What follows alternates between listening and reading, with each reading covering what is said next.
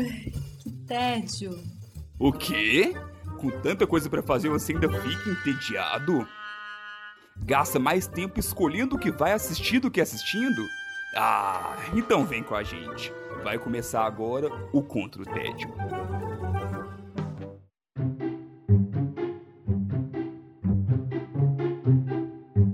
Bem-vindos ao Contra o Tédio. Eu sou Sara Dutra e junto com meus companheiros de guerra nós temos a missão de te tirar do tédio. Os combatentes do dia são ele, Alfredo Dutra. Godô, tudo bem? E aí, galerinha, guerreirinhos e guerreirinhas, nessa guerra infinita contra o tédio, como estão vocês, meus camaradas? Eu estou bem, estou de volta e vamos lá. Partiu, partiu! a gente tem também aqui Felipe Chaves. Tudo bem, Felipe Chaves? Tudo jóia, Sara. Oi, Godô. Oi, gente. E hoje é dia de convidado aqui na nossa mesa, que não é uma mesa, que é apenas uma tela, porque, né, pandemia tá aí, produção. Tiago de Mello, nosso querido Tigo. Tudo bem, Tigo? E aí, Sara, e aí, pessoal? Alfredo Chaves, prazer estar aqui no Contra o Tédio, esse podcast tão maravilhoso que ajuda a gente a combater, né? Essa aqui talvez seja a maior mazela do século XXI. Exagero, mas todo mundo sofre de tédio e que bom que vocês ajudam a gente aí. Sou fã e tô honrado de estar aqui presente. O bom é que no meio da pandemia ele fala que a maior mazela do século XXI é o tédio. Se não é. É, mas a pandemia potencializou o tédio das pessoas também, né? Boa. Em alguns aspectos. E com certeza é importante nessas né, opções aí para o pessoal não é, escorregar aí, né? Pisar na bola, sair na rua sem necessidade, né? Tem muitas formas de matar esse tédio que nos consome. Né, produção? Fica em casa. Tiro, que também é conhecido por uma legião de ouvintes como jovem, né? É verdade, é verdade, Godô. E o que o pessoal que é ouvinte do, do Contra o TED aí já né, teve um episódio que o Alex participou e eu junto com o Alex, né? Tem um podcast também, o NFL de Boteco, Boteco com U, onde a gente fala de NFL, futebol americano. E tamo junto aí, né? Muito Ajudando bom, a aumentar bom. a podosfera Podcast é, é o que há, né, Godô? O ano do podcast no Brasil. É, o é ano. Agora chegou. Agora é verdade. Agora vai. Agora veio para ficar. Final ponto 52. A gente começa o nosso papo de hoje com você, Godô. Como é que você tá combatendo o seu tédio? Eu tô combatendo meu tédio assistindo uma babá quase perfeita do espaço.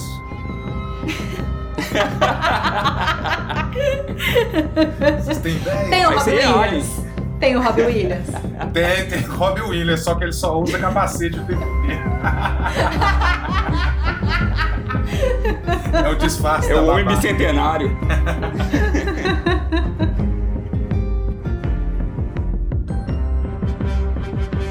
A dica que eu tô trazendo hoje é a série The Mandalorian ou O Mandaloriano, que está no Disney Plus, né? A, a série que meio que lançou esse streaming exclusivo monopolizante da Disney.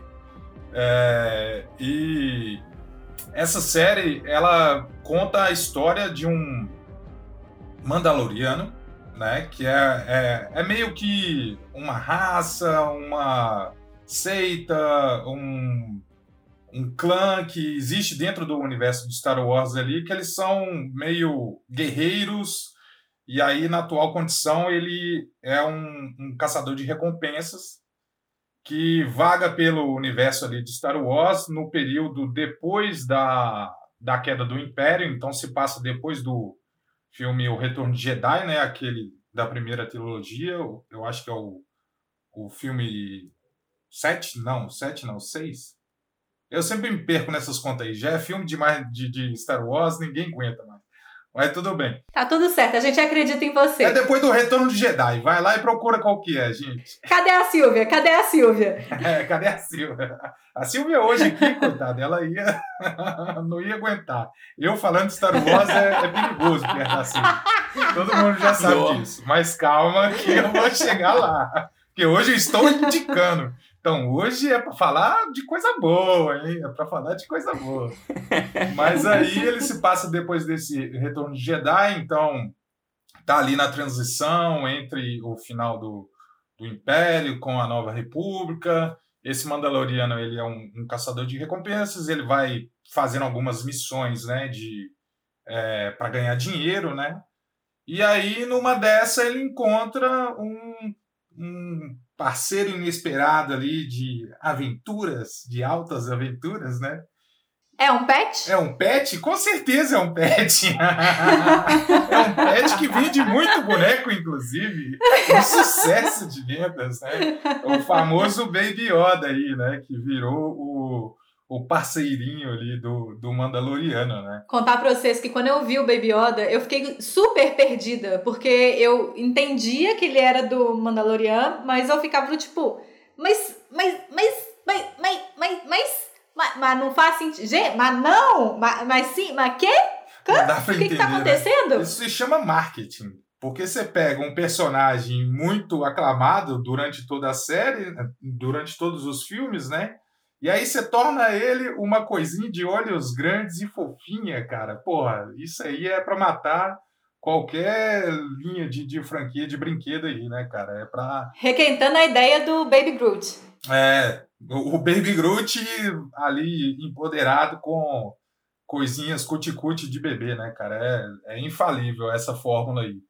E falando em fórmula, a, a série ela traz muito é, muitas coisas formulaicas na, na sua formação que deixaram ela boa, porque o Mandalorian não é uma série boa, boa, boa, muito boa, mas dentro do contexto de Star Wars ela se destaca por isso, por, por trazer um pouco mais de Star Wars depois que a gente sofreu aquela é, lavada com os últimos filmes que ninguém aguenta mais, cara. Ninguém aguenta mais aquela novela de Jedi que virou Star Wars da, dos filmes principais, né? Então ela sai um pouco disso e ajuda a gente a resgatar um pouco do que, que é o universo Star Wars e contando boas histórias, né? Então você está dizendo, Alfredo, que dentro do contexto de Star Wars, onde tudo é abaixo da média, não é difícil ter uma série boa, né? Fazer uma coisa boa. É, é isso? Então, gente,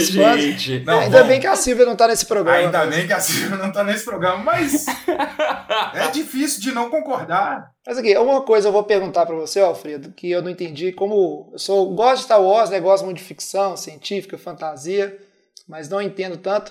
Você falou que passa depois do retorno de Jedi, certo? Uhum essa história, mas aí tem o Baby Yoda. Então esse Baby Yoda não é o Yoda. Como é que é essa questão temporal ali que a gente já fica perdido porque os filmes que são os primeiros, na verdade, eles vêm depois dos filmes que vêm depois, e aí depois vem o filme que vem depois dos filmes que vieram primeiro. E aí agora, como é que funciona essa questão assim, para a gente se situar quem tá meio por fora ali? Ah, eu responderia essa pergunta. Sem spoiler, hein, Godot? Não, sem, sem spoiler. spoiler. Eu vou Godot? responder essa pergunta com uma coisa só. Esquece os filmes, cara. Esquece os filmes. Só preserva aquela, aquela coisa carinhosa que você tem ali com a, com a primeira trilogia, entendeu? Que, lógico, veio, revolucionou toda a, a, a indústria do cinema, né, na década de 70. Mas depois esquece, esquece, esquece, porque não dá. É, eu ia te perguntar justamente sobre essa questão de esquecer os filmes. É, eu assisti, já tem um tempinho que eu assisti a, a trilogia clássica.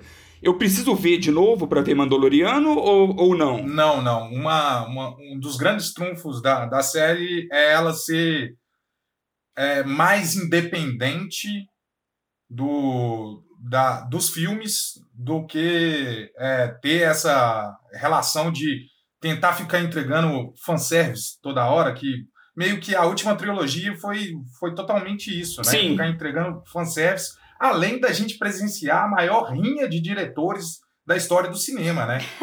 que quem saiu perdendo foram os fãs, mas tudo bem. Mas o, o Mandalorian não, ele, ele, ele tentou pegar um caminho diferente, tanto que é, deixando de lado todas as outras séries que meio que pegam ali, é, ficam na muleta da história do Jedi, que já está muito saturada, sabe? Tipo, tudo bem que é, é, é, o personagem que é mais interessante dentro da história do, do Star Wars, só que já foi contado de diversas formas, já fizeram tanta lambança com, com a história do Jedi que saturou.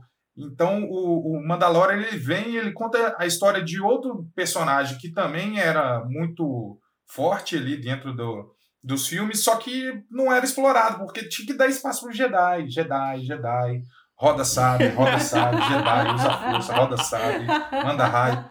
Entendeu? Ninguém aguenta mais isso. Ninguém aguenta mais isso. Então vamos, vamos focar ali em alguém que tem também a sua força e pode construir boas histórias de aventuras e tem também é, seu seu é, poder, vamos dizer assim, é mais baseado na inteligência, na tática, é, na, na experiência e na, nas habilidades de guerreiro, do que simplesmente usar poder de força e rodar sabe, né, gente?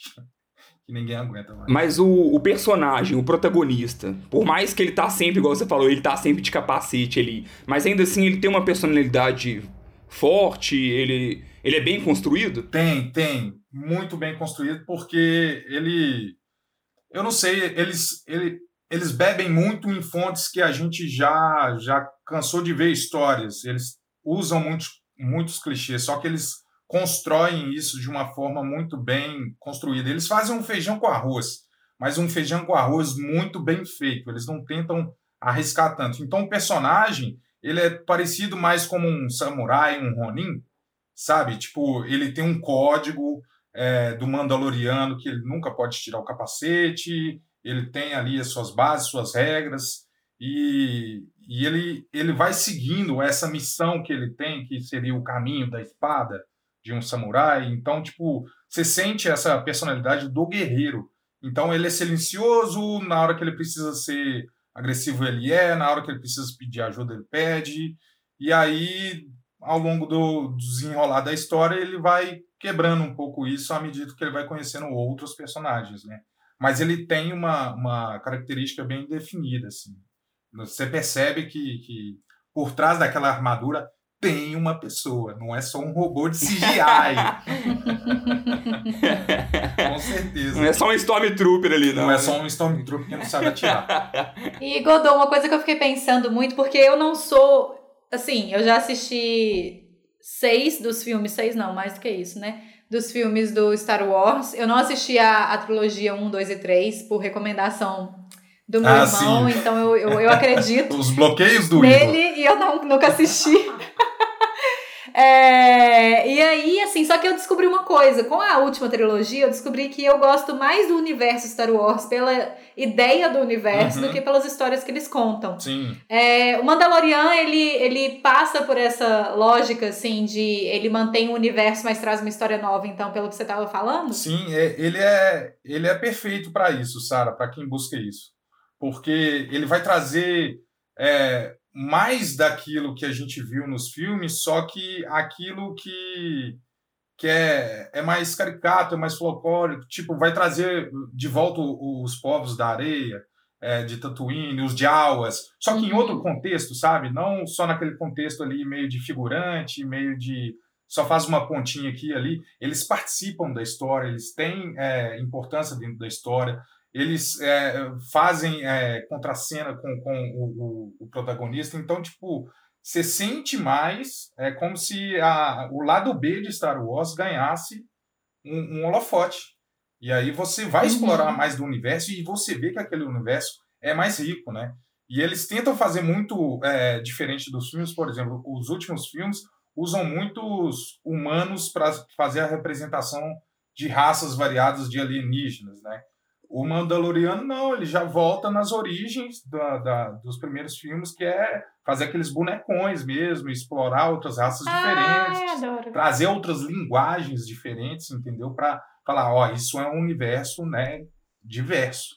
Não é, uhum. é essa coisa formulada que a, a indústria meteu aí na última trilogia. Mas não vou falar mais disso. Sobre o Mandalorian, Godô, só uma última uma dúvida. Na verdade, é mais uma curiosidade minha. Eu sempre ouço falar, principalmente dos amigos que são muito fãs, assim, dessa questão de explorar mais o universo de, de Star Wars, o tanto que ele é rico, de tudo que tem por fora dos filmes, né? Que tem muitos livros, Sim. tem muita coisa que foi feita pelos fãs. O Mandalorian ele é uma peça original, assim, o seriado, né? Ele é uma peça original, ou você sabe dizer se ele é baseado em algum livro ou alguma outra coisa, de alguma Não. outra mídia que não os filmes? Ele é uma peça original e ele pega um período que não foi tão explorado em filme, série, quadrinho, que é esse período assim, é, o final do Retorno de Jedi e o início ali da, da Nova República, né? Que eu acho que exploraram muito entre o 3 e o 4, que é o final da, da segunda, primeira trilogia, com o- os filmes, é, os primeiros filmes, né? Ali eles fizeram bastante série, bastante coisa para pegar mais a história do Anakin se tornando Darth Vader e tal. Como era um personagem muito forte, eles é, exploraram muito ali, né? Agora não, eles estão indo em, em outra, é, outra área ainda não tão explorada e o, o que ele consegue pegar de referência ou, ou o que ele traz do universo de Star Wars de citação direta sempre está mais em séries, em outras coisas, né? Que agora eles estão organizando o universo, né? Do Star Wars com depois que foi é, comprado pela Disney, né? A Lucasfilms. Eles estão organizando, então eles estão fazendo esses ganchos. Mas esses ganchos hum, dificilmente chegam lá no, no, nos filmes principais, né? Porque lá, meu Deus, aquilo tem que enterrar.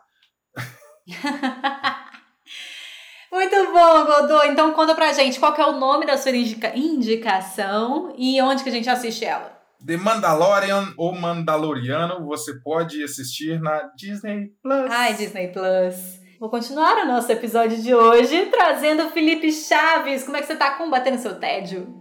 Então, estou combatendo meu tédio assistindo uma série de amor com toques de terror. Ah, é terror, e é terror com toque de terror e um pouquinho de amor que eu sei, Chaves. Senão você não assistia. Pior que é o contrário. É o Ai, o Chaves tá sentimental. Eu sempre fui, ué. É, você é a única pessoa sentimental daqui, inclusive. Eu sou o Mentira, mais a daqui, Silvia também é. fui. O Chaves chora com terror, gente. Eu choro com tudo. Você, chora com. Você, você se emociona com coisas emocionantes, né, Chaves? Isso aí a gente já sabe. Faremos um episódio sobre isso ainda. Muito bom. Bom, essa semana eu finalizei A Maldição da Mansão Bly. Eu já mencionei essa, essa série aqui, né, no nosso episódio temático de Halloween, Uhum. quando a Sarah indicou o Maldição da Residência Rio. Então, só pra gente relembrar, então, esse A Maldição é uma antologia da Netflix, onde a ideia é que cada temporada conte uma história diferente, mas sempre dentro desse tema de lugares mal assombrados. Então, a, a série é baseada em alguns contos, né? Então, por exemplo, essa temporada mesmo, da Mansão Bly, o principal conto que ele é baseado é um clássico chamado A Volta do Parafuso, e, é, e aí cada, cada um dos contos tem uma localidade diferente. Então, assim, Residência Rio era nos Estados Unidos, Mansão é na Europa. E isso é legal até que, assim, abre uma possibilidade grande, porque existem muitas histórias de lugares mal assombrados existe, pelo mundo. No Paraná, então. Quem perdeu a referência, corre lá no, no, no, na- no nosso Instagram, arroba contra o TED, procura lá o Paraná, onde é que ele tá. E aí, assim, é- se eles mantiverem essa ideia, existe material demais, sabe? Pegando alguns desses contos e transformando em temporadas diferentes. Então, falando sobre a história dessa temporada, a gente acompanha uma ex-professora, né, a Dani Clayton, o nome dela, é uma jovem estadunidense que está morando em Londres tem pouco tempo e vai buscar uma oportunidade de trabalho como babá. Ela consegue o emprego e para isso ela tem que mudar para a mansão Bly, onde ela vai cuidar de dois jovens órfãos, que é o Miles e a Flora, que Já perderam até os pais. aqui. Pois é, perderam os pais há pouco tempo e a babá anterior faleceu lá tem pouco tempo também. e aí, é, obviamente, não demora muito para coisas sinistras começarem a acontecer naquela mansão. O diretor é o Mike Flanagan, assim, o diretor não, né? O cara por trás da, da série, tanto da, do- da primeira temporada quanto da segunda. Ele tem um, um bom currículo aí dentro do terror. Então ele já fez Rush, que é um ótimo filme, Hum. Doutor Sono, Jogo Perigoso. Tem vários bons filmes ali. E como a, a Sarah mesmo reforçou muito no, quando ela foi falada da primeira temporada, né, da Residência Rio, é, a série é muito bonita visualmente, tem vários e vários. É, você consegue ver ali um primor técnico, Uhum. sabe? Mesmo se tratando ali de, de um terror, onde a gente acha que ah, não, vai ser terror, então vai ser susto por toda parte. Não é assim que funciona. Então, como se trata de uma mansão, né, ela é imensa, ele trabalha muito bem até mesmo é, essa fotografia ampla, sabe? Onde você fica vendo os personagens, mas você consegue ver os cômodos de fundo e fica até o tempo todo olhando, peraí, eu acho que eu vi uma coisa ali, Hum, parece que algo mexeu ali atrás. Porque geralmente o terror não, não, não explora muito amplitude, né? Porque te dá a possibilidade de prever as coisas, né? Tipo, você tá ali vendo o- um campo, por exemplo, e aí você pode ver se alguém tá chegando, coisa do tipo, né? Às vezes trabalha mais fechadinho para te pegar num, numa esquina, num jump scare ali, virando uma escada ou coisa do tipo, né? É, querendo ou não, ele acaba trabalhando mais na criação da atmosfera, Sim. sabe? Pra você ver. Pen- co- como se fosse de uma forma mais até sugestionável, sabe? Pra te fazer pensar se, poxa, será que tem algo ali mesmo? Será que eu tô vendo demais? Será que é impressão minha? E aí, às vezes ele realmente coloca algo ali, sabe? Mesmo que não é pra te assustar, não é pra impactar em Mas é nada pra na história, mas ele coloca algo lá pra você ficar realmente com essa pulga atrás da orelha. Ele segue então aquela lógica do, do Residência Rio de você criar seus próprios sustos, né? De, de não necessariamente o, o- a cena querer te assustar, mas você já ficou tão tenso com a possibilidade de ser assustado. Isso também rola nessa? Sim, da mesma forma. Ele, ele faz que vai te assustar. Então você já sofre sem. E no final das contas, na hora que sua adrenalina abaixa, de tipo assim, não, não, não tinha nada, aí às vezes aparece alguma coisa. Sabe? Fica a dica, fica a dica. É muito, é muito dessa forma. Isso aí, isso aí eu acho interessante, Charles, porque o gênero, eu sei que você é fã do gênero de terror, mas não é um gênero assim que me pega tanto por dois motivos, né? O primeiro que eu sou um cara matuto da roça e eu acho que qualquer ser humano precavido não se coloca nessa situação, né? Você começou a descrever ali o início do plot, que ó, a mansão com órfãos, que a babá morreu antes, eu já falei assim, eu não ia. né? Então, eu já fico um pouco na dúvida.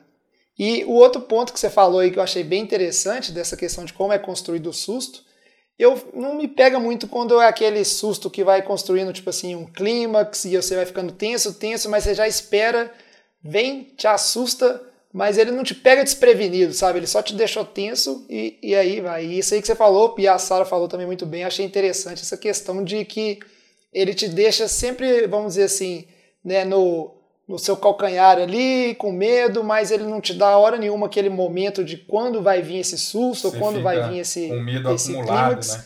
E aí, e aí ele te pega desprevenido, e por isso eu não vou ver, porque eu sou cagado. Calma, calma que eu não acabei É minha indicação susto ainda. calma, calma que eu ainda não acabei minha indicação. E aí, o que você falou, Tigo, realmente acontece mesmo na série, existe esse questionamento. Quando tá tendo a entrevista de, de emprego mesmo, o, o tio da- das crianças é que contrata ela pra trabalhar lá, e ele questiona, tá, mas aqui, qual que é a pegadinha, sabe? Por que, que você tá aceitando esse emprego? Porque você é ex-professora, é nova, é super inteligente, por que, que você tá entrando nessa? Hum, E aí, da mesma forma, ela questiona também, tipo assim, não, eu que quero saber qual que é a pegadinha, sabe? Com que, que comida não paga, pode, né? tu- tudo, tudo pago, comida paga, o porquê que essa vaga tá aberta há tanto tempo. Ih, Sabe, então rapaz. fica- ah, bacana. Fica dos dois lados, e aí você, aí você acaba percebendo que ela tá fugindo de algo também. Sabe? Então, não é uma pessoa, tipo, poxa, que do nada caiu ali de, totalmente de paraquedas. Então, isso, isso é legal também, porque não fica parecendo só Eu já enchi de aquelas medo más aqui, escolhas. Só de você contar isso. Ah, você, você é besta. Ô Chaves, agora uma questão aqui que me, me deixa revoltada com essas coisas. As crianças, as crianças perdem o pai e a mãe, moram numa mansão, elas moram sozinhas na mansão com a babá, e o tio fica tipo, ah, vou arrumar alguém pra cuidar desses meninos aí, ó. É tipo isso, produção? É tipo isso, produção. Tem, assim, tem os personagens, tem uma jardineira da mansão, tem o cozinheiro, que é meio cozinheiro e um pouco de faz tudo ali, e tem uma governanta, sabe, que ajuda a cuidar ali, e vai ter a babá. O tio, desde a morte dos pais, nunca mais foi lá. E aí, Olha, olha que família, olha que sistema horroroso desse país. Jesus Cristo. Então, mas é aí que mora toda a série. A série é sobre isso. É você. É é uma série onde você assiste o tempo todo tentando entender o porquê. É, uma, é quase que uma série de mistério, porque você fica o tempo todo tentando entender o porquê de certos comportamentos dos personagens. Sabe? Então, no final das contas, a Sarah até falou muito que Residência Rio é linda, linda. Se Residência Rio é linda, Mansão Bly é maravilhosa. Sabe? Porque tudo isso que ele faz em, em Residência Rio, ele eleva a décima potência em, Olha. em Mansão Bly, sabe? Eu Então, não entendi, cara. Por que, que os funcionários até hoje não, não pegaram e tomaram conta da casa e jogaram as crianças no rio? assiste que você vai entender. Olha, a Tem- história que joga as crianças no Rio é a lá do Paraná. Mas continua aí. Ô, Chaves, você me deixou encucado com esse negócio, cara. Pelo amor de Deus, eu vou ter que assistir mesmo. Então, e assim, e eu, como eu disse lá na, na entrada, é o real, é uma série de amor. No final das contas, conta Olha. várias histórias diferentes de amor. Então, é sobre amor, é sobre luto, é sobre culpa, é sobre várias e várias coisas. E assim, o pano de fundo que acaba existindo é ter esses toques de terror. E aí, assim, pra, pro Tigo, pra quem não gosta de, de terror, talvez seja o prato cheio. Eu confesso que pra mim isso foi um ponto um pouco frustrante. Ah, Porque eu esperava pelo menos a Residência Rio. Sabe, eu, eu achava que seria pelo menos no nível de terror da Residência Rio, só que é muito abaixo, sabe? Então, tem capítulos que, tipo assim, que eu ficava. Acabava e eu, tipo assim, pô, mas. cadê meu Eu terror? tomei um susto. Cadê, o Cadê? meu terror? Sabe? E aí? tá, tá faltando, tá faltando capiroto aqui, ué. Mas eu vou te falar que mesmo assim eu, ó, eu achei interessante, fiquei curioso, vou assistir, mas só de dia, com as janelas abertas, não vou assistir esse negócio de noite de jeito Ô, nenhum. Tigo, mas você tem gato, Mas- velho.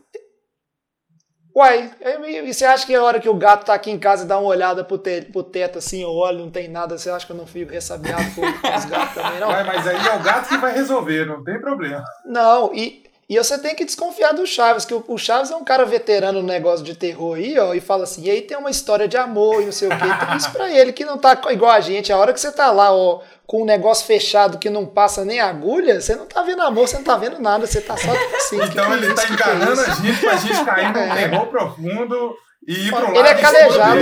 Ah, ah, nunca fiz Ele é isso. calejado. Nunca fiz isso, nunca enganei. Chaves, o Paladino, vai fazer isso com a gente? Eu não acredito, não. Nu- jamais, nunca enganei ninguém. Quando eu falo que vai tranquilo, pode ir tranquilo, porque é uma história realmente muito bonita. No final das contas, é uma, é uma história de amor muito bonita. Então vale a pena assistir. Ó, Tigo, mas eu também só vou de manhã, viu? Eu só vou de dia assistir esse negócio, não vou de noite. Agora eu não. fiquei curioso. Chaves, você assistiu que horas? De madrugada, uai. Ah, eu de madrugada, de noite. eu- Tá vendo? Na insônia. Então, e achei de boa. Muito O cara é de boa. calejado, É Alfredo. calejadíssimo. Isso aí é patologia. Então, Chaves, lembra pra gente o nome da, da sua indicação e onde que a gente assiste. Rapidinho, só reforçando sobre as atuações. É, tem muitos atores que vêm lá da Residência Rio, que são muito bons e estão de volta aqui, então com personagens diferentes. E tem as crianças que dão um show à parte. Então, Criança. é, essas aí são essas realmente elas são assustadoras pelos comportamentos delas, não por nada de, de virar olho nem nada do tipo, não. Ah, Ah, tá. Ah, tá. Mas então, é, A Maldição da Mansão Bly tá disponível na Netflix. boa. Sucesso, tá fácil. Tigo, então conta lá pra gente, sua vez, como é que você tá combatendo o seu tédio nesses dias? Mas olha, eu tenho combatido o tédio tentando escapar do inferno. Opa! Gente, Tô- tô Usa calma, calma, gente. E lava as mãos e não volta a Tá 17. falando mal ainda, tá falando mal ainda do meu terror, hein? Aí, ó. Não, mas ó. É que é bonitinho, é bonito, bem feito, artisticamente bonito. O que eu tenho feito para combater o tédio ultimamente é jogado um jogo muito interessante é, que é chamado Hades. Para quem não conhece, Hades é, ele é um jogo do estilo que chama roguelike. Roguelike são jogos onde é, você começa o, o, que eles chamam de uma run, né, uma corrida, com o objetivo, no caso do Hades, o seu objetivo é escapar do inferno, porque o personagem que você assume é, é o Zagreus, que ele é o filho de Hades, então você está lá em Hades e naquela é, missão né, de tentar fugir de, do inferno, por motivos que daqui a pouco eu entro neles.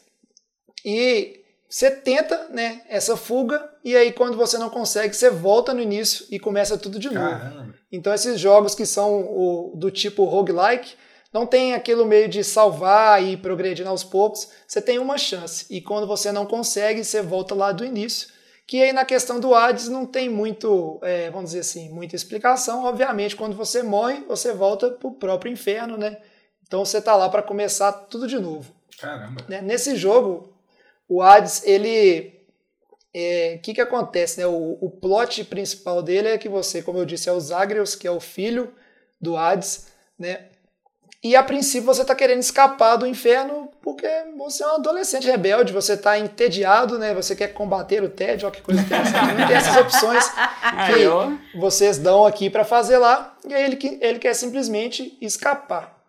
Então você vai através de várias fases que são geradas randomicamente, né? Tem uma história lá, né? São níveis e tudo baseado em mitologia grega, né? Que vocês uhum. que estão aí ouvindo já devem ter percebido, né? Por falar de Hades e etc.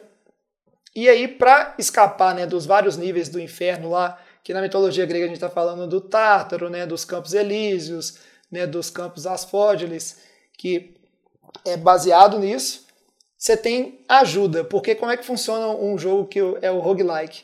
Pô, muito triste você começar e aí você morre e você volta do início. Só que vão acontecendo coisas que vão te deixando cada vez mais forte ou dando opções assim para facilitar essa conclusão sua do jogo. E aí é muito interessante porque quem te ajuda né, nesse jogo de Hades são o quê? Os deuses do Olimpo. Então tem a patota toda que você vai encontrando no caminho e eles vão te dando poderes que você vai utilizando para tentar sair. E aí isso é interessante do jogo porque aí você vai ter Zeus, Poseidon, Atena, cada um com estilo de poder e tudo que o personagem pode fazer, vamos dizer assim, para tentar escapar. E tem várias formas de você mudar, isso também é randômico, o deus que você encontra, o poder que dá. Então o jogo ele é todo projetado para cada vez que você tenta fugir, é ser uma experiência única e uma experiência diferente para você não enjoar. Né? Então por isso é um jogo muito interessante, muito bonito. Hades que está super bem falado assim, tanto pela crítica quanto pela comunidade.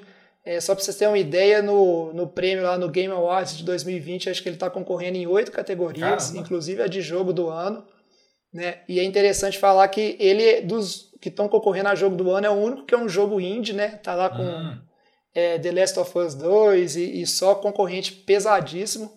E é um jogo muito bonito, muito bem feito. E que além da mecânica, né, ser muito divertido, uma das coisas que mais chama atenção é a questão da história, assim, como é que ele explora essa questão do, da mitologia grega e repaginando um pouco, dando personalidades diferentes para os deuses e para Hades e outras figuras mitológicas ali do, né, do imaginário ali do, do submundo, que aí a gente vai falar de Hipnos, né, Thanatos, Nix, tem até o Caos Primordial, são vários personagens assim que você vai convivendo e vai desenvolvendo um relacionamento com eles e eles te dão alguns itens que podem mudar a forma como você joga e ao mesmo tempo você vai aprendendo um pouquinho da história de cada um desses personagens, vamos dizer, da mitologia, da mitologia. grega. Então é um jogo assim que ele você ganha tanto pela jogabilidade, né, pela diversão jogar um jogo de, de videogame, quanto a questão de história, assim, é muito bem feito, né? O jogo é bem interessante, assim, bem legal. Nossa, falou de muita coisa que eu gosto aí, Tigo, porque eu gosto muito de jogo indie, então já falei uhum. várias vezes no, nos posts do Contra o Tédio. Gosto muito de roguelike, então já, já tentei várias vezes explicar também lá o conceito de, de roguelike, que é, é bem diferente, então acaba que muita gente não conhece. E assim, eu tô super curioso, não joguei Hades ainda, mas eu tô curioso para jogar porque eu sou muito fã da própria desenvolvedora, que é a Super Giant. Então tem Bastion, que é um jogo deles que eu já joguei, que é fenomenal. Transistor é deles também, eu já joguei, é outro jogaço. Então assim, toda vez que chega no VGA, né, que é essa premiação, um jogo indie concorrendo a jogo do ano, para mim é uma é uma vitória, sabe? Eu que gosto muito de jogo indie, acho super interessante Até mesmo que. Porque eles tentam. Nos jogos indies, eles sempre tentam. Eles precisam inovar, né? É sair daquilo que é o, o blockbuster, que é, é quase que uma fórmula já, e eles tentam inovar de alguma forma. Então, quando um jogo de um orçamento mais baixo, mas com muita criatividade, consegue chegar a ponto de concorrer para ser um dos melhores jogos do ano, né, ganhar como se fosse o Oscar dos jogos, eu já acho uma, uma vitória só de estar concorrendo. Mesmo que ele não ganhe, já é muito legal. É, isso é muito interessante mesmo, o, Chaves, porque é, eu não joguei nenhum dos jogos né, da, da Super Giant, como é que você falou aí. Normalmente eu sou uma pessoa que funciona muito por indicação, então por isso que eu gosto muito do, do Contra o Tédio. É raro eu procurar alguma coisa assim por conta própria. Então foi um jogo com um amigo meu, Luiz, falou: esse jogo é muito bom, vai lá jogar. E aí eu fui na curiosidade, né? Não é um jogo tipo, caro, você acha ele aí para computador na faixa de uns 50 reais né, lá na Steam. E é um jogo super divertido assim, toma meu tempo. E ele tem uma coisa bem interessante que, como é tentativa e você volta do início, você não, também não precisa ficar jogando o jogo por horas e horas. Né? Uma tentativa desse, quando você completa de fato, você consegue fugir do inferno é coisa de entre 30 a 40 minutos uma corrida dessa, então dá para você encaixar naquele tempo ali que ah, tô afim de fazer alguma coisa aqui para relaxar.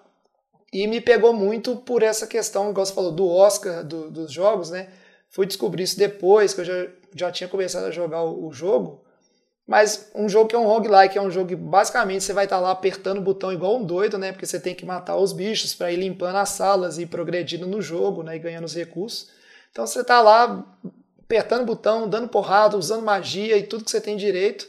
Mas ao mesmo tempo a história é tão bonita, né? O jogo em si, os gráficos são meio, meio cartunescos, mas eles são muito bem feitos. A forma como o jogo explora cor, né? É tudo muito bonito. Que quando fala dos prêmios, ele está concorrendo a prêmios não só de jogo do ano, mas tem prêmio de é, narrativa, direção de arte, prêmio de música. A música do jogo também é fantástico. Então é bem interessante como é que um jogo, igual você falou, que parte de um, um jogo indie, né, orçamento menor, não é de uma grande produtora, como é que consegue atacar bem todas essas vertentes. E não é à toa que está sendo aclamado aí, né? Vale muito a pena. É, o jogo indie, quando é bom, é um ódio à criatividade, né, cara? Porque com pouca coisa, com pouco recurso, quais mecanismos você vai utilizar para aquilo ali ser jogável por muito tempo, entreter muita gente, conseguir sobreviver, né? É, disputando tempo ali com os jogos AAA que tem recurso de sobra para fazer você ficar viciado ali, mas muitas vezes não traz esse, essa coisa lúdica que o, o jogo indie tem, né? De te entreter por, pelo visual, pela, pelo mecanismo, né? Simples, porém muito engenhoso para te manter jogando. É, você falou que ele é um roguelike, para mim a, a chave do sucesso, assim, o que determina o roguelike ser bom é o quanto ele te faz ter vontade de fazer uma nova run. Quando você morre ali e aí você tem que voltar, tipo, o quanto você se sente motivado a ir de novo. O, você acha que o Hades trabalha bem isso? É, isso é importante. Trabalha sim, o Chaves. Eu, eu sou um cara, por exemplo, que eu não sou tão fã de jogos roguelikes, que eu acho que eles, eles têm uma tendência a ficar repetitivo, né? Eles ficarem repetitivos com o tempo. Mas o Hades me pegou bastante. Primeiro porque ele é uma gama de opções enorme. Você tem sete armas diferentes, né? Que você vai conseguindo para você tentar fazer as runs com ele, as combinações com os poderes que você tem. E aí eu acho que ele tem um fator, né? Que Obviamente não é a primeira vez que você vai sair e você tem que fazer várias e várias vezes, então ele tem maneiras de te motivar, né, pela história, porque tem personagens, por exemplo, que você vai ter lá Orfeu e Eurídice, por exemplo, que para quem não sabe aí, né, é uma das grandes histórias de amor lá da mitologia grega. E aí você vai encontrar com Orfeu e vai encontrar com Eurídice. Eurídice está lá, né, no meio de alguns algum dos níveis do inferno. E você vai trabalhar a história dos dois, da paixão dos dois, e eles estão, né, na história de Asa, eles estão brigados, vamos dizer assim, eles estão de DR, e aí você vai desenvolvendo aquilo ali, né, ao mesmo tempo você tem Sísifo, que tá lá no, que é o seu brother, tá lá né, empurrando a pedra morra acima, e você vai conversando. Então você tem N motivos, né, N maneiras que o jogo te incentiva, não só pela parte de, né, de conseguir zerar o jogo, mas desenvolver a história, desenvolver a sua relação com esses personagens, que é bem, vamos dizer assim, é bem recompensador, sabe? Chega uma hora que você está jogando e você fica doido assim, nossa, eu queria encontrar com o, o Deus tal porque eu ainda estou precisando fazer mais coisa em relação a ele para saber mais do que você quer chegar no final. Assim, você já começa a procurar coisas que vão te ajudar a desenvolver a história e não necessariamente só Alcançar zerar e zerar e objetivo, zerar. Ah, Gostei legal. do jogo, parece minha vida. Sempre tô voltando no inferno, não consigo sair de lá e não... só no meu caso não existe nenhum Deus me ajudando, né? Ô, Tigo, então conta pro Godoy onde é que ele acha esse jogo pra ver se ele pega skill pra vencer na própria vida ali. E lembra o nome também, por favor. Fugindo do inferno. O Hades hoje você encontra esse jogo, né? Apenas para PC ou seja Windows, seja é, seja Mac OS ou para Nintendo Switch, né? Você encontra ele na Steam, na faixa ali entre 40 e 50 reais. E Nintendo Switch, o preço normalmente do cartucho. É um jogo que ele não saiu ainda para a plataforma de PlayStation e Xbox, mas Triste. o que é o que é, mas o que é dito aí é porque a empresa, né, no caso a empresa indie com menos recursos, eles estão esperando saírem os consoles novos aí, né, o PS5, o Xbox novo, para já desenvolver o jogo para funcionar tanto, por exemplo, no PS4 quanto no PS5. Hum. Isso é uma economia assim de esforço de trabalho deles. Mas o jogo é muito bom, então com certeza no futuro aí ele vai estar saindo em todos os consoles. Show. Boa, boa. Vou passar agora para minha indicação, finalizando esse episódio e contando para vocês que estou combatendo meu TED, vivendo o que não vivi nos anos 80. Opa. Bom, isso é pandemia? Não. Não, calma, esse é outro, esse é outro. Esse aí você não tem, você não tem direitos autorais sobre ele, não. É, eu vou trazer hoje pro episódio um filme que eu assisti ontem já, assim, tô tipo no Felipe Chaves, trazendo o que tá fresco na memória. E eu Boa. assisti Bingo, Rei das Manhãs, um filme brasileiro de 2017. Show. É, que eu deixei passar na época, na época eu não assisti, mas eu ouvi muita gente falando muito bem desse filme. Ele foi super cotado pra ir pro Oscar, pra ir pra Cannes, pra ir pro Goya, pra ir pro Caralho a 4, assim. E no final das contas ele não ganhou nada. Bizarramente, esse filme não ganhou nada dos, do- das indicações que ele, que ele teve, nem as pré-indicações, assim, ele não foi é, selecionado pra isso. Mas é, é um filme muito, muito divertido. E como eu já escrevi sobre Hebe lá na página, é, eu sou uma pessoa que gosta muito da TV brasileira. É, muito porque eu acho que a gente realmente tem uma qualidade de, de, de programas muito incrível, assim. É, uma, uma versatilidade de programa e você coloca uma- uma- umas, umas coisas muito surreais na TV e é tudo bem. E os anos 80 é, é, uma, é isso tudo ao cubo. A época de ouro. É tipo assim, quando não existia limites. O que é limite dentro da É. televisão nos anos 80? Não existe limite. É, e, e esse filme ele é baseado em um dos, dos, dos atores que deu vida ao palhaço Bozo no Brasil. É, acabou que eu fui pesquisar um pouco sobre o Bozo no Brasil e tudo mais, e descobri que, na verdade, o Bozo é um personagem dos Estados Unidos desde os anos 40. Sim, sim. E aí, nos anos 80, o, quem? Quem? Quem mais poderia fazer isso? Quem mais poderia fazer isso? Seu Silvio. Seu Silvio falou: peraí que eu vou arrumar isso aqui, ó. Peraí que você vai vir pra cá, pro Brasil, porque eu quero bater uma outra emissora aqui, ó. Quero ser o número É o um. gênio da importação, Silvio Santos. É, né? exatamente. E quem que passava no, no programa do Bozo? O Chaves, Ah, né? é, Claro. é importação dupla. Exatamente. Enfim, é, o Bingo, então, ele traz um pouco dessa história de, de um desses atores que deu vida ao, ao Bozo no Brasil. Mas ele é só um dos atores que deu vida ao Bozo, porque são muitos atores. Inclusive, é, o Bozo ele era gravado é, separadamente em vários estados. Te- teve Bozo em Belo Horizonte, inclusive, dois atores faziam Bozo em Belo Horizonte. E depois, quando é, houve uma rede de cadeia nacional, assim, de TV, é que o Bozo de São Paulo era o Bozo do Brasil. Caramba. É, antes disso, cada lugar tinha o seu Bozo, mais ou menos, sabe? Era uma coisa meio louca. Era uma seita satânica, então, de bozos espalhados pelo Brasil para dominar a mente das crianças no- nos anos 80. É praticamente isso, praticamente Me isso. pegou, viu?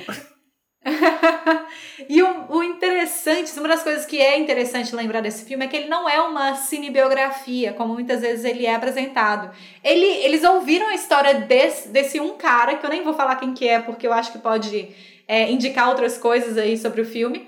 e resolveram criar uma história em cima disso. Esse, esse ator, para liberar a própria história para ser adaptada para o cinema, ele só fez uma exigência que tá lá no final do filme que talvez possa é, dar uma quebrada ali nas expectativas, mas enfim, o filme inteiro ele é muito bem feito. O filme é, ele tem uma equipe técnica incrível. Ele é dirigido pelo Daniel Rezende, que uhum. atualmente também conhecido como o diretor do Turma da Mônica Laços, inclusive. Sim. É, ele também trabalhou muito tempo como montador. É, ele trabalhou muito com o Walter Salles, com o Zé Padilha. Então ele teve no Diário de Motocicleta, ele teve no ano que meus pais saíram de férias, ele teve no Tropa de Elite, Cidade trazendo de do Cidade de Deus. Do Tropa de Elite também tinha mais gente trabalhando junto. É, a gente tem como roteirista o Luiz Bolognese, que estava em Bicho de Sete Cabeças, que estava em Uma História de Amor e Fúria, que tá também em Turma da Mônica Laços. A gente tem também como direção de fotografia, que é uma coisa incrível nesse filme, o Lula Carvalho, que aí ele tava assim, ele tem muito filme, ele tá desde Tartarugas Ninja, real, ele tá em Tartarugas Ninja, ele tá em Tropa de Elite, ele tá em Festa da Menina Morta, que é super, assim, mais cultzinho, enfim, é uma, uma, uma galera muito, muito, muito boa que faz esse filme, e tem o Vladimir Britscha, É. que é um ator incrível que tá nesse filme como protagonista. E o, e o personagem, o mais engraçado, é que não foi feito pra ele. O personagem foi feito pro Wagner Moura. Ah, tem vídeos muito bons. Sim! O Wagner Moura não tinha agenda pra gravar o filme e ele falou: Ah, tem um amigo meu aqui, ó, não sei se você conhece, Vladimir Britscha. É, Os dois são muito brother, né, cara? Sim, e tem uma, uma- um, um vídeo que eles lançaram antes do É, filme ser vi. lançado, fazendo uma zoeira sobre isso, e ainda coloca o Lázaro Ramos no meio do caminho É também. outro brother, Esse né? vídeo é muito genial. bom. Esse vídeo é E eles genial. são cons- considerados meio que uma tríade, assim, dos atores brasileiros Sim, na sim. atualidade. Então, assim, é uma qualidade incrível o filme. A direção de fotografia tá de muitos parabenses, porque as variações de, de fotografia, de iluminação, de cores ao longo do filme, elas vão, vão indo de um lado para o outro de uma forma magistral, assim. É muito bonito ver o, o trabalho de luz feito nesse filme. Sim, e é legal, você falou do Daniel Rezende, né, que é o diretor. É, algo, esse trabalho que ele teve, toda esse, essa história como. Era editor? Como é que fala? Montador. Montador? Montador. Você consegue ver isso até mesmo no filme, sabe? né? Mesmo ele como diretor agora, você consegue ver esse mesmo traço que ele carregou em outros filmes, ele colocando aqui. E aí, é, só reforçando também que ele fez uma série de TV que chama Ninguém Tá Olhando, que Aham. foi cancelada pela Netflix e acabou de receber o prêmio de Sim. do Emmy Internacional de melhor série de comédia. Então, assim, me dá uma dó boa. porque eu sou um dos que assistiu e adorei. Me pegou muito de surpresa, porque eu achei bem legal. E aí, assim, mesmo sendo cancelada, ainda assim, ele recebeu o prêmio. Então, eu sigo ele no Instagram, ele tá todo feliz com o prêmio recebido. Olha, eu tenho que falar parabéns pelo prêmio, é, é, Daniel Rezende, mas não. Não gostei mesmo Ah, de não ninguém tá olhando. Eu gostei, Não. cara. Achei bem bacana. Nossa, achei gostei desesperadora, inclusive. Achei desesperadora. Isso. Mas eu não sou pessoa da comédia, então, Ah, assim. é. Inclusive, é, Bingo, ele. né? Bingo, ele originalmente era um filme de, de, é, de drama.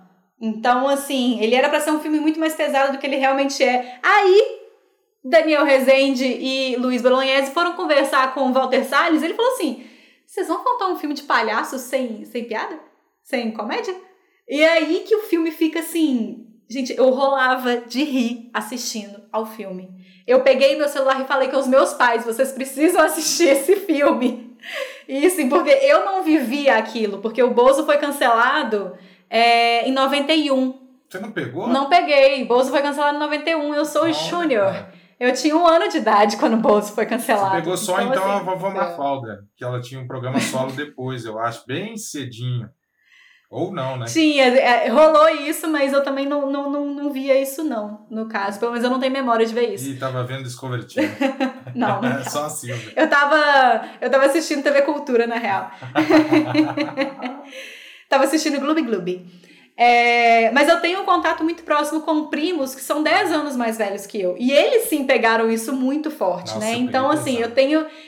essa memória de Bozo que eu tenho é uma memória meio que construída. E aí ver meio que aquilo acontecendo na minha frente foi assim uma coisa incrível, porque é muito, são muitos absurdos juntos. Uhum. É muita coisa bizarra acontecendo uhum. ao mesmo tempo. E quando você fala, não, exageraram nisso aí, não é exagero, não é exagero, que a gente sabe que aquilo ali é a televisão brasileira dos anos 90, 80. O, o que lota hoje é canal de YouTube, tipo, veja este vídeo do menino mandando o Bozo tomar no tu. Uhum. E aí tem vídeos e vídeos e vídeos e vídeos assim da Xuxa, do Silvio Santos, de, de todo mundo, né? Isso aí que eu, eu acho interessante, assim. Também não tenho memória, sou jovenzinho, né? Não é à toa que eu tenho um apelido de jovem lá no outro podcast. tá bom, viu? Mas não tenho, não tenho tantas lembranças, mas o que eu acho interessante desse tipo de filme, também não vi, mas eu já estou convencido a assistir. E não tenho medo de palhaço, então isso aí pode ver qualquer horário. Mas é que é, funciona pra gente, pra quem é curtiu, né, quem tinha idade para ver na época, tem esse sentimento de nostalgia, mas para quem não tem essa memória, ou até quem nasceu bem depois, é quase um, um, documentário também, em parte, assim, essa oportunidade você tem um pouco de ver como é que as coisas eram feitas e o que funcionava, o que estava envolvido, Uhum, e como é que a vida ela é meio, meio merda, assim, né, tipo, por trás das câmeras, é, a vida é normal, é igual a vida do Godot aí, que ele tava brincando com o jogo, né, tipo, a vida é meio merda né? E isso eu acho que é muito interessante, assim, vale a pena, às vezes, só pela curiosidade de saber como o, o que aconteceu, né? Independente da história ou não. E é bem isso mesmo, Tigo. Igual eu falei sobre Hebe, é, o, os bastidores da TV brasileira, eles são ainda mais inacreditáveis do que a, as frentes das câmeras. Uhum. É, tanto que, assim, eu, eu sou formada em comunicação, né? E eu tive uma passagem por televisão durante meus estágios e por rádio também. Então, assim, quando, quando aconteciam algumas coisas nos bastidores, eu ficava tensa, porque eu tenho uma certa noção ali, mais ou menos, do que, que é aquele tenso ali, de que as coisas têm que sair, as coisas não vão sair, o que, que você vai fazer. Eu ficava prendendo a respiração para as coisas acontecerem, sabe? Então, eles conseguem passar muito bem esse, esse sentimento do que, que é você lidar com todo aquele caos em programas ao vivo, Nossa. principalmente, né? Ainda tem esse detalhe, são programas ao vivo que você não tem o menor controle sobre o que que acontece. É o caos. Você finge que tem, mas você não tem controle. É o caos. TV brasileira é total caos. Ao vivo é o caos, é o caos. E, Godô, tem uma fala desse filme que eu lembrei muito de você, que ele vira e fala assim, o, o ator que faz o, o Bingo, que é o Augusto Mendes, ele vira e fala assim, TV brasileira não é para iniciantes. É, não é. Então, assim, velho, não é para iniciantes. A TV brasileira não tem nada parecida com ela, pelo menos que eu tenha conhecimento. Que não, gente, é, é muito fora da realidade TV brasileira. Com certeza. Eu tava engraçado, assim, não sei se é porque eu já conhecia muito da história do, do palhaço Bozo, assim, do, dessa, desse outro lado fora das câmeras. De onde? E aí eu acho que eu fui. Ah, vai pro YouTube aí que você vai ver muita coisa. Não, mas. Cuidado com esse Você passou YouTube, a viu? conhecer, Cuidado. mas lá depois, né? Ah, mas o filme não tem tão antigo assim, não. O filme é de 2017. Ah, não, tá, tá. Achei que você já sabia da história quando você assistiu o Bozo. Eu falei, porra, cara, que fontes você Não, tem? quando eu, quando eu assisti o filme, né? Entendi. Então, assim, até pela, pela premissa, eu achei que ia ser algo, um drama mais pesado, sabe? Acho que. Eu, eu, eu pensei que seria um negócio meio Johnny Jr. ali, que ia mostrar algo bem. Um, um lado bem mais junk fora das câmeras do dele. E aí eu achei que no final das contas, até o que te pegou, que foi esse lado um pouco mais cômico e tudo mais, foi o que me frustrou um pouquinho. Porque eu falei, poxa, tá, mas.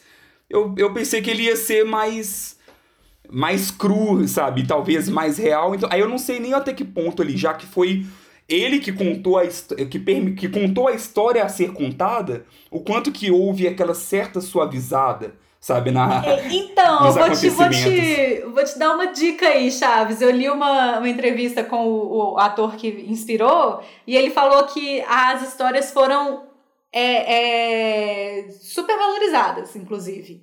As histórias são bem mais de boa, na real, do que foi pra TV, pra, pra tela. É, Então, mas ele assim, falando, né? Oh, mas eu não, eu, eu, eu não duvido, eu não duvido, real, assim. Não duvido que, que seja muito mais megalomaníaco no cinema do que na vida real. Sabe? Porque Entendi. eu acho que muita coisa ali já teria é, ido pra outro lado, inclusive. É, e depois de assistir Bohemian Rhapsody, cara, o Bingo entregou bem, eu acho.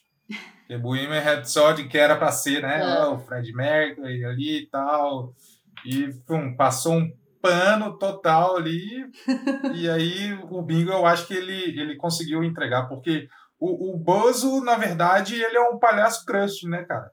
É, eu, sim, o, o Crush, inclusive, foi inspirado em um dos, Dos dos, atores que fez o americanos. Bozo nos Estados É Unidos. aquilo, cara. E aí, outra coisa, Chaves, que é relevante também, é porque na época que esse ator fazia o Bozo, ele revezava o Bozo com outro ator. O Bozo não era uma pessoa só que fazia. No- é, ele, eram vários atores que faziam ao mesmo tempo. Então, assim, é, não é. Você tem que pensar que aquilo ali que tá no cinema, na real, era um quarto do que realmente acontecia, sabe? Sei lá, um terço do que realmente É, acontecia. mas correção. Porque eram atores diferentes. Eram atores diferentes possuídos pelo demônio do palhaço Bozo. que era uma entidade Talvez, demoníaca talvez. que possuía o corpo deles e eles apresentavam programas para as crianças nas manhãs. Que medo, que medo, que medo. Se eu fosse uma criança. Minha mãe fala que eu era uma criança que tinha medo de palhaço. Acho que eu sei por quê. É, cara. Aí, e que loucura você ver isso, né? O que, que era programa infantil nos anos 80, finalzinho dos anos 80, início dos 90, na nossa época ali, e o que, que é hoje, né? Conteúdo infantil e até conteúdo de humor, né? Porque era um conteúdo, tipo assim, pessoas mais velhas um pouco assistiam ali o Bozo porque era um pouco engraçado, questão de palhaço. Hoje não, né? Você tá passa à frente. Hoje em dia, meus primos pequenos, eles estão assistindo é stand-up no YouTube pelo celular. É. Eu queria deixar só uma última informação aqui: que seu Silvio ressuscitou o Bozo no Brasil e trouxe ele de volta pro Bondinho e Companhia uns anos atrás. Só que aí o dólar subiu muito, ele não tava dando conta de pagar a licença e ele cancelou o Bozo de novo no Brasil. Ah, mas Ele voltou com o Bozo nos anos 2010. se ele voltou, com certeza dava um retorno, viu? É. Ah, impressionante ainda é a licença de propriedade intelectual do Bozo vale ainda, porque isso deve ser velho demais. É uma seita, Tigo. É uma seita, cara. Você tem que entender isso. Não tem essa de licença, entendeu? Você vai lá e faz um ritual, vem o Bozo. Só que você tem que dar ali uma farofinha e tal, um negocinho. Você pode assistir Bingo, o Rei das Manhãs, no HBO Go, que é a plataforma da HBO de filmes e séries. Sei. Muito bom. Felipe Chaves, encaminhando para o final, Sim. temos abraço nesse episódio? Sim, eu vou ter que dar um braço a torcer e mandar um abraço pro nosso seguidor e um grande amigo meu, o Vini, arroba Vinícius HTR Nunes. Desde o primeiro episódio do Contra o Tédio, ele me cobra o abraço. E aí, cada vez que ele me cobra, eu falo que não, então não, Não vou te dar um não vai abraço. rolar. Abraço cobrado Não vai não, é abraço dado. Não, e ele, assi- ele, assi- ele faz a lista e fala, não, já assisti isso, isso, isso, isso e aquilo do Contra. Tédio. Ele é, um, ele é um dos seguidores, assim, mais fiéis combatentes de todos. guerreirinho é. Ele é, ele é guerreirinho máximo, mas de pirracinha eu vou e tipo, não, hein, não, não dá, não. quando eu fizer vai ser... Cada vez que você me cobra, eu vou me sentir coagido, então não vai sair natural. Então deixa sair natural. E aí, assim... Coincidentemente, antes de eu vir gravar, ele me mandou uma mensagem falando que tá pirando com o Mandaloriano. Eu falei, gente, Ah, isso, é é um, é um isso é um sinal, sabe? Eu, eu tenho que... Hora. Um abraço, Eu tenho que Vini. Vai mandar um pirar abraço. mesmo. então, um abração, Vini, muito obrigado. Desde antes de existir o podcast, desde antes de existir a página, ele tá contribuindo para esse projeto aqui que a gente tanto gosta. Muito Aê, bom. valeu, show. Vini, abração. Vamos ficando por aqui. E Tiago de Melo, Tigo, Jovem. Conta aí pra gente de onde, de onde você vem, para onde você vai. Conte sobre NFL de Boteco, só pra deixar aí a, a arroba pra galera procurar vocês. É isso aí, Sara. Primeiro, só agradecer de novo a honra de estar participando aqui do Contra o Tédio. E para vocês, ouvintes do Contra o Tédio, que gostam de futebol americano, têm interesse sobre a NFL e querem ter um lugar ali para acompanhar uma prosa boa igual essa aqui do, NF do, do Contra o Tédio, né? E entender tudo que está acontecendo na temporada, é no NFL de Boteco, o podcast que eu tenho junto com um grupo de amigos, o Alex, inclusive, que participou aqui do Contra o Tédio também. E você acha a gente em qualquer distribuidora, Spotify e nas redes sociais como arroba NFL de Boteco, Boteco com U, porque somos mineiros e aqui se escreve dessa maneira. Da é forma é certa. certo, inclusive. É Boteco, meu! Já cansei de falar isso. Valeu demais, Chico. Até mais, Godô, Alfredo Dutra. Até mais, meus queridos. Muito bom estar aqui com vocês, falando de várias coisas, né? Jogos hoje, isso, aquilo.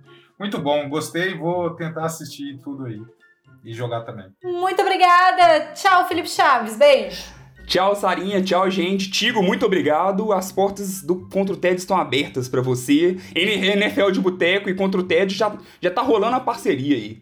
É isso aí, eu que agradeço. Só não adianta chamar a gente, pelo menos eu, pra lá, porque eu não sei nada ah, eu aceito o convite, viu, tio? Eu aceito o convite pra vocês me sabatinar lá, tudo que eu sei de NFL. Que é nada. A gente pode fazer esse, esse crossover aí. Apesar que eu tô com medo de você, viu, Alfredo? Você ficou falando esse negócio de seita do Bozo aí, você dá uns gritos meio esquisitos. Você tá entendido demais esse negócio de seita de palhaço satânico. Olha, tem uma teoria que o Super Bowl.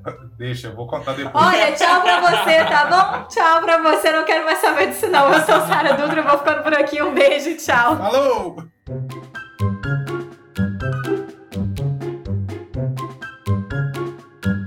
Você besta, velho. O, o Chaves com esse papinho aí de não, o filme tem pouco é tempo. Amor, tem muito é amor. amor. Ah, a hora que o sujeito tá com os pelos tudo arrepiado, ele não enxerga amor em lugar nenhum.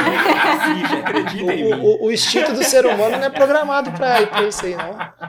Nessa hora aí, ô Chaves, a mãe né? sai correndo e larga o menino pra trás.